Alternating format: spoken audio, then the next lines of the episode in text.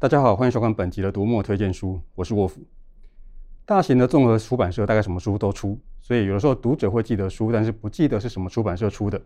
事实上，编辑的阅读喜好会一个程度上面影响出版品。在大型出版社里面，这个状况可能就会不太鲜明，但是在中小型的出版社，这个情况就变得很突出。例如，我们今天请到的独步文化的主编张立贤。大家好。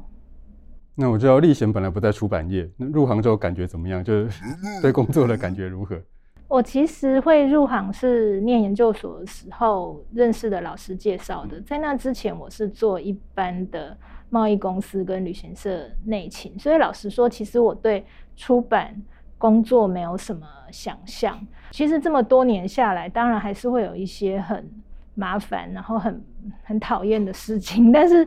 呃，整体来说还是还是喜欢的。比较直观的感受、直观的收获就是，哎，我可以看很多自己喜欢的书。当然，就是说，呃，书书推出去之后反应不好，多少也是会有一些遗憾。但我没有到真的会觉得很挫折，因为事事情总是要往前进，我们不能一直往后看。不会很挫折，实在很重要。因为虽然我们都喜欢自己选跟编的书，但市场的反应永远是一个未知数。对，独步的出版版以日系的推理为主，在日系推理里面，呃，例行有哪个喜欢的作家或作品？嗯，其实不光是日日系推理，或者应该是说影整个影响我对推理小说的喜好跟阅读倾向的作者是日本的临时行人。那影响最大的是他的出道作，嗯，《杀人十角馆》。《杀人十角馆》是临时行人一九八七年，当他还是京都大学博士生的时候，呃，创作的作品。那他其实是讲一群大学的推理研究社团到无人岛上的洋馆去度假，结果在那里一个一个被杀。那这部作品对我来讲影响很大，是因为他最后有一个彻底推翻读者世界观的结局，它就像是一个很。大型的特技表演，你有办法在最后一口气就让读者看到一个全新的世界。所以这部作品对我来说，其实相比于非常细腻的呃谜底谜团的设定，然后再三的去推敲谜底的这种推理小说的作品，我就会比较没有那么喜欢。他们会对我来讲相对比较枯燥啊，请喜欢这类作品的读者不要 生气。因为临时行人的风格的影响，所以我其实也非常喜欢对他影响很大的连城三季彦。这也是后来，嗯、呃，独步做连，嗯、呃，开始做连城的书的时候，我就是决定说，我们无论如何，至少就是要把花葬做出来，这样。这解释了一些独步的出版选择。我觉得不管是推理还是科幻、奇幻，其实都有这样的特色在里面。那立贤自己编过的书里面，最最喜欢的是哪些？我目前要谈最喜欢的，应该是呃，独步在两年前开始的漫画书系中的《高桥叶介梦幻绅士》的系列。那这个系列其实是我小时候 读的日本少女漫画、少女恐怖漫画里面的一个非常呃重要的。作品，那它其实是日本漫画家高桥业界从年轻的时候一直到他现在七十多岁都还在继续创作的，可以说是他 life work 的一嗯、呃、一个系列。它是非常有气氛，然后也非常具有独特风格的作品。其实超越时间跟空间，现在读还是。呃，其实不会很过时。那还有一点就是在剧情上，其实他和我前面提到的临时行人的作品一样，他到最后其实都可以推翻读者对于故事原来的预测跟想象，是会有一个非常有趣的反转。那这个特色在独步今年二零二二年、二二零二三年出版的。《梦幻绅士三部曲》中有非常好的表现，是因为我自己一开始是做小说入行的，嗯、那开始做漫画，其实最大的感想就是它的美感真的太多了，所以我今今年在做这部的时候，每天都在为那个档案状况不好而生气。据说好像我那个生气的状况，好像很多很多人都知道，还会通常都有听说。我在大学的时候第一次读高桥叶介的作品，先是《学校怪谈》的系列，然后再是《梦幻外传》。我觉得这个印象非常深刻。那某方面来说，我的极短篇创作受高桥叶介的影响还蛮深的。那立贤最近在编什么书？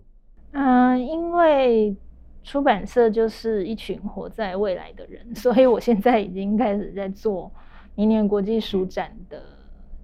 作品，开始在做一些准备了。然后我们明年国际书展会推出田边刚的。印丝茅斯之影，这是我们的呃独步从二零二一年开始的新的漫画书系 Nazo Man 的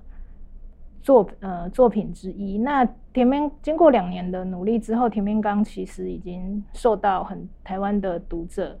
非常熟，是非常熟悉而且喜喜爱的日本漫画家。那这个书系其实。呃，原则上有两个大方向，一个是台湾的原创作品，一个是日本的漫画。那日本漫画这边又分成一个是经典的类型，像前面提到的高桥业界的《梦幻绅士》，然后第二个就是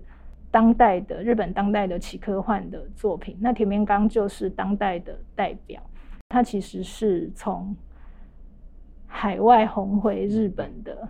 从地方包围中央的 作者，但是他的风格很细，呃，就是很大开大合的同时，在画面上的那个创作上又非常的细腻到一种令人觉得非常钦佩的程度，而且他对洛夫克拉夫特小说的掌握其实非常娴熟。虽然他本人认为他很谦虚的说，他其实没有那么熟悉洛夫克拉夫特小说，但其实读过，只要读过他的作品。都会知道说，这是一个对洛夫克拉夫特的作品非常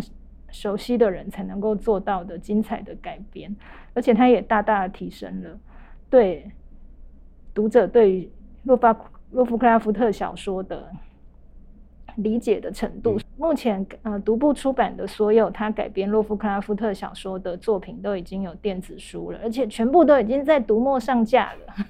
作为这个系列的编辑，如果呃还有读者还没有读的话，我非常推荐从《克苏鲁的呼唤》开始。首先，这是单本的作品，然后也是洛夫克拉夫特的作品中知名度数一数二高的作品，也是我们后来大家常听说的克苏鲁神话的核心的作品。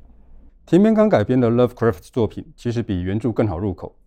虽然故事的时空背景是一样的，但是田边刚的叙事方式更现代，画面带来的冲击感也更直接。那历险未来还有什么想要引进国内的作者或作品吗？嗯，我是那种非常喜欢读类型经典的类型小说读者，特别是那些作品具有开创性的作者。那我自己有几个口袋名单，首先就是美国女作家玛格丽特·米勒，那她在台湾最有名的作品是。眼中的猎物，然后还有他有另外一本一九六二年的《How Like an Angel》，它是一个心理悬疑跟冷硬派私家侦探小说结合的名作。那还有呃达芙妮·莫里埃，那他最有名的作品是希区考克拍成电影的《蝴蝶梦》跟《鸟》，但我自己非常喜欢他